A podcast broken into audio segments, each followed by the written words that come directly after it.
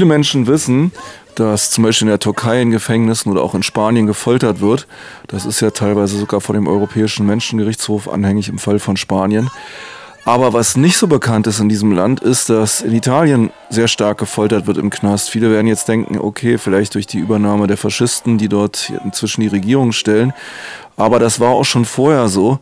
Und ganz besonders ist es ähm, zu beobachten, dass soziale Proteste, linke Proteste kriminalisiert werden mit ähnlichen Gesetzen, wie gegen die Mafia in Italien vorgegangen wird. Der Vorwand von Gewalttätigkeit und Mafia-Zugehörigkeit reicht in Italien für alle alles aus, um Leute ihre Rechte zu nehmen und sie zu foltern und wegzusperren, auch wenn das überhaupt nicht den Tatsachen entspricht. Ein solcher Fall ist der von Alfredo Cospito, einem anarchistischen Gefangenen, der seit Ende Oktober letzten Jahres im Hungerstreik ist.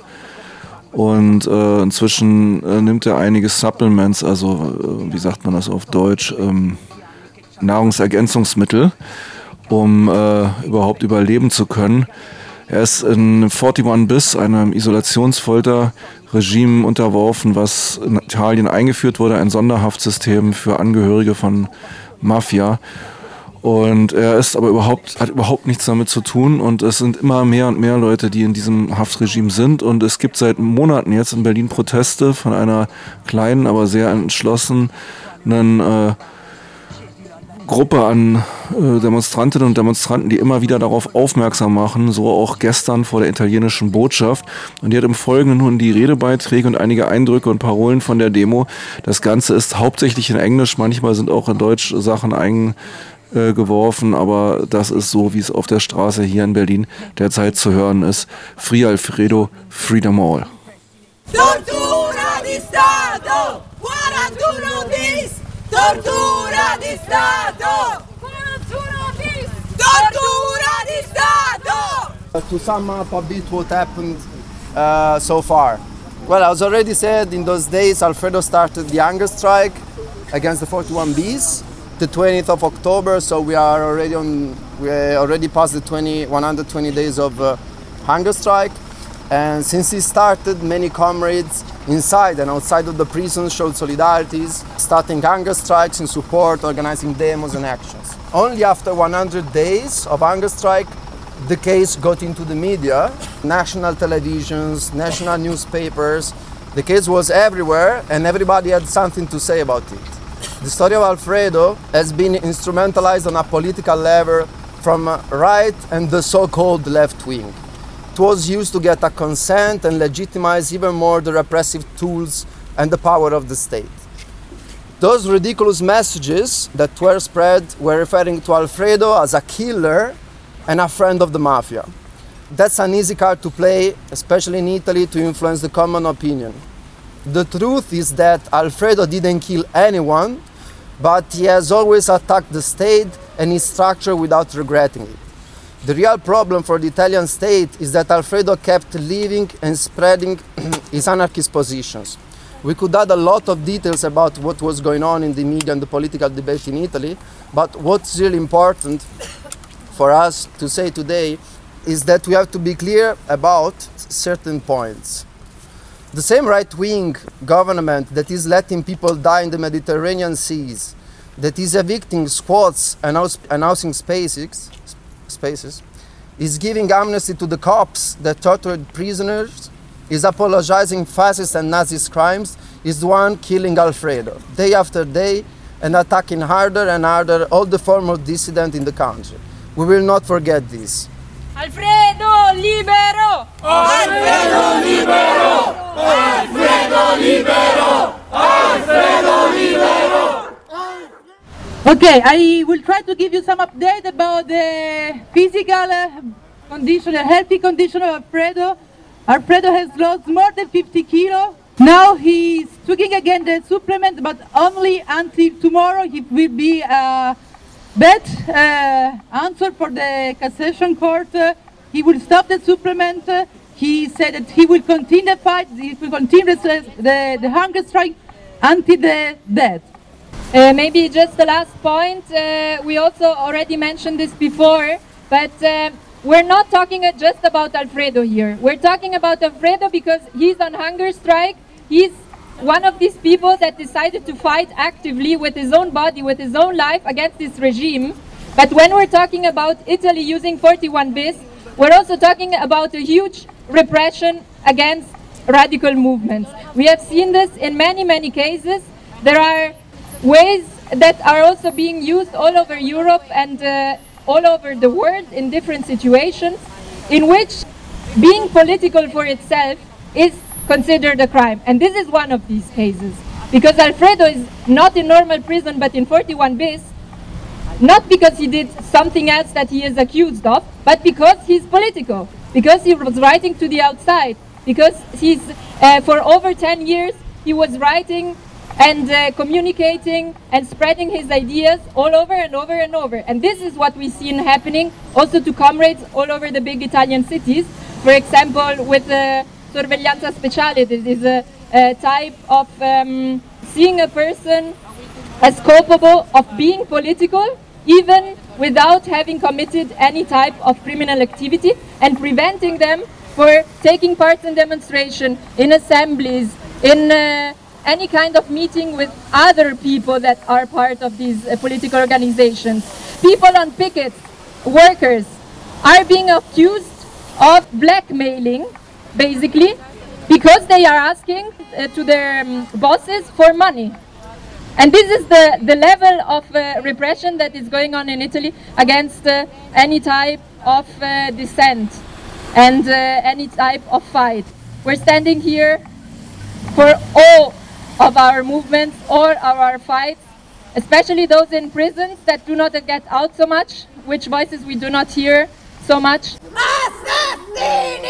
Assassini! Assassini!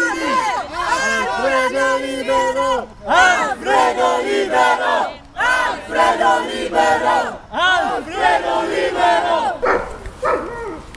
Uh, we will just read one other thing that is um, a letter written by Anna that is um, also uh, in the same process as Alfredo, the Scripta Manent process. Um, and uh, uh, she wrote this um, last week, so some really in the, this last period, and is expressing what she's thinking and uh, how she's seeing all this really big mediatic show and uh, political discussion that is going on in Italy. And to us, it was very important also to hear their voices, as we cannot hear the one of Alfredo, um, at least to her, hear hers. A homeland of grave diggers. So many want the dead man, but no one takes the responsibility of the role of the executioner. At the same time, there are many grave diggers ready to prepare the grave for the anarchist. A dance around the gallows, zero toler- tolerance, institutional backpassing, course changing depending on the audience, the specter of anarchy that holds the government in check, or rather the state, pardon me, and then the stragisti anarchists colluding with the mafiosi, with the appearance of the PD, the Democratic Party. A poorly written and poorly acted theater, a hodgepodge of ignorant experts, professional and compulsive liars, low journalism, sloth and cowardice that does nothing but reveal what is the potential of an individual waging along a alone a struggle against the state. A state, by the way, that its own builders declares to be very fragile if writing on the wall, broken shop windows, and a few burnt cars uh, are enough to put it in danger. Whichever way you look at it, the struggle of an anarchist who found himself thrown into a torture regime has broken the prevailing narrative. Despite the ridiculous attempt to credit him as colluding or even worse, directed by the mafia, despite the ridiculous attempt to mispre- misrepresent his acts and words, it seems that some critical sense prevails and the attempt to undermine his credibility and integrity achieved the reverse effect of showing the coherence of anti-authoritarians and revolutionary who defend and continue to defend ideas and practices without being distracted, distracted by the fireworks of the postmodern media politics. And they unite where repression would like to divide. If one shifts attention away from the smokescreen that has been raised, thus forcing one to respond to low grade nonsense, one only need to appeal to the cornerstones of anti-authoritarian thinking. Talk between anarchists and the mafia is an oxymoron, as would be to speak of wielding between anarchists and the state. Just as opposing prison and torture does not mean sanctifying those in it who are often subservient and or also applying the same political and authoritarian dynamics. Anarchism is guilty of being swept aside and mistreated by the official historiography or swallowed up in the vortex of that cultural illiteracy typical of the 21st century culture.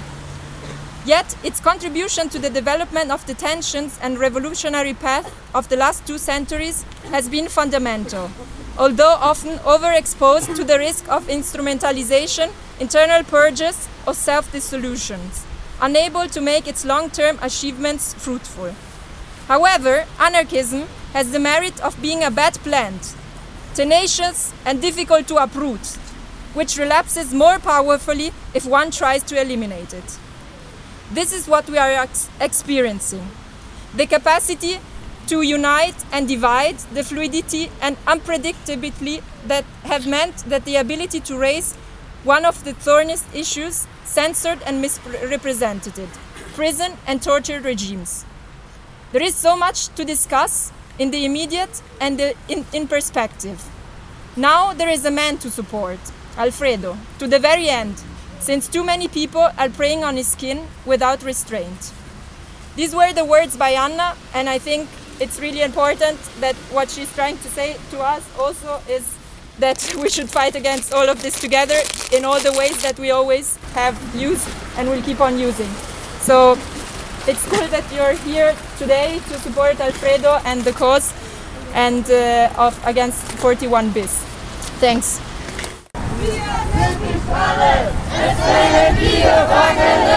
Wir sind